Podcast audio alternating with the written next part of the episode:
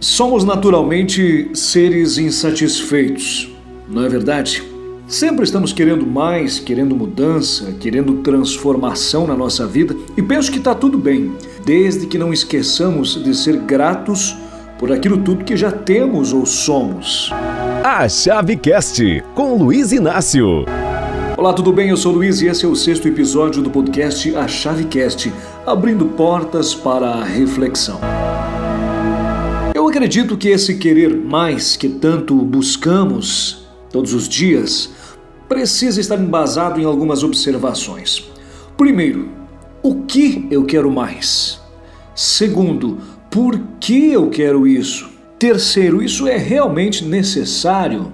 Questione-se. Quando a gente faz esse exercício, a gente tem respostas e, por consequência, essas respostas nos trazem clareza. Clareza, por sua vez, vai nos impulsionar a entrar em movimento, a tomar atitudes acima da média, acima da linha da mediocridade. Vai ainda nos dar a energia e a força de vontade necessária que não vai nos deixar desistir quando tudo ficar difícil. Não há transformação sem dor, sem suor, sem sacrifício. E o que nos mantém firmes nesses momentos de dúvidas e indecisões, desafios e provações, e esses momentos virão, não há como fugir. Mas o que realmente nos mantém confiantes e nos trilhos é o quanto os nossos porquês foram respondidos lá no princípio.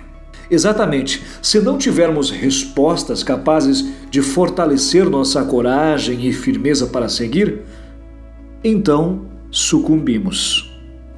Nessa correria desenfreada que todos nós seres humanos vivenciamos na atualidade, muitas vezes nós não tiramos um tempo de qualidade para nós mesmos, um tempo para tão somente pensar sobre aquilo que queremos, sobre aquilo que estamos fazendo, sobre aquilo que não estamos fazendo, sobre para onde estamos indo ou deixando de ir.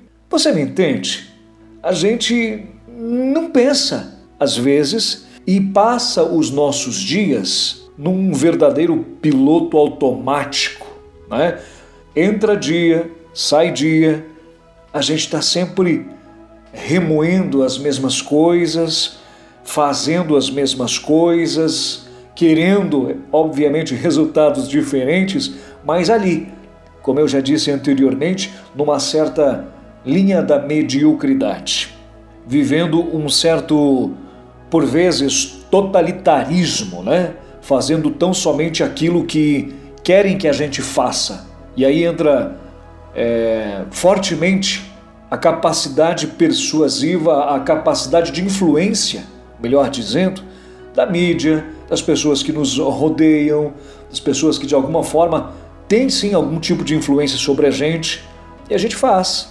Faz porque alguém quer que a gente faça ou então um certo conformismo, como já diria Viktor Frankl, um certo conformismo que faz com que a gente faça aquilo que os outros também estão fazendo, sem dar atenção para aquilo que nós realmente queremos fazer. Compreende? Isso é tão visível na atualidade. A gente vive uma era onde parece que é necessário modelar o que os outros estão fazendo, copiar o que os outros estão fazendo e fazer também, porque então, se eu não fizer, é, é, parece que eu estarei fora de contexto, que eu serei, serei de certa forma excluído daquele grupo ou daquele ambiente que eu estou inserido. E a gente faz, a gente faz, a gente se deixa levar por esses impulsos e, sem perceber, cai numa vala comum onde o necessário passa a ser fazer aquilo que os outros estão fazendo. A gente perde a nossa essência, a gente perde a nossa característica, a gente perde aquilo que nós, no fundo, queremos de fato para as nossas vidas. Se a gente não pensar sobre o que nós somos, queremos, para onde vamos, se a gente não instituir o hábito da reflexão, tendenciamos a cair num certo nihilismo, onde tudo parece não fazer sentido ou ter sentido algum. E como já falamos em episódios anteriores, é preciso encontrarmos sentido. Então, escreva seus porquês.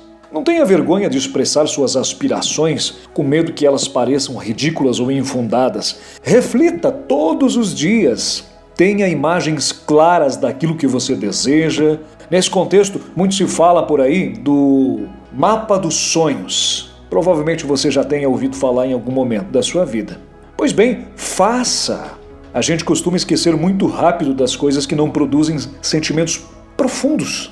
Então, por que não se valer de estratégias para manter viva a memória que responde constantemente sobre o que é importante para a gente?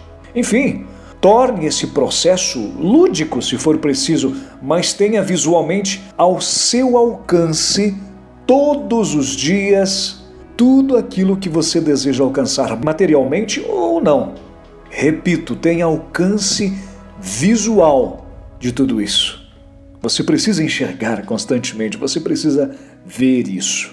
Não espere 31 de dezembro, não espere a virada de ano para escrever as suas resoluções, né, as suas metas, as suas promessas, inclusive de ano novo. Faça agora, faça hoje e carregue consigo esses anseios, essas metas, essas determinações.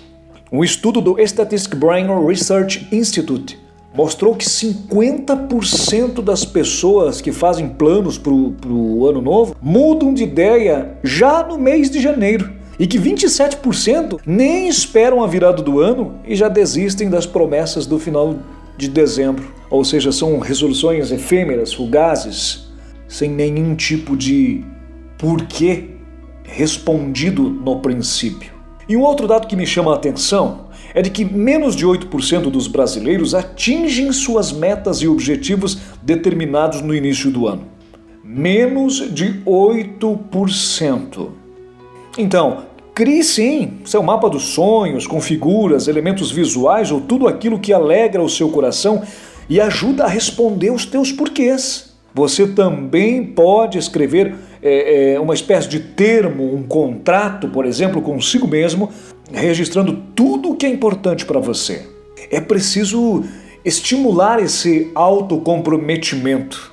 Eu, particularmente, como eu adoro vídeos, né, adoro produzir vídeos, inclusive, eu tenho algo que eu chamo de trailer dos sonhos.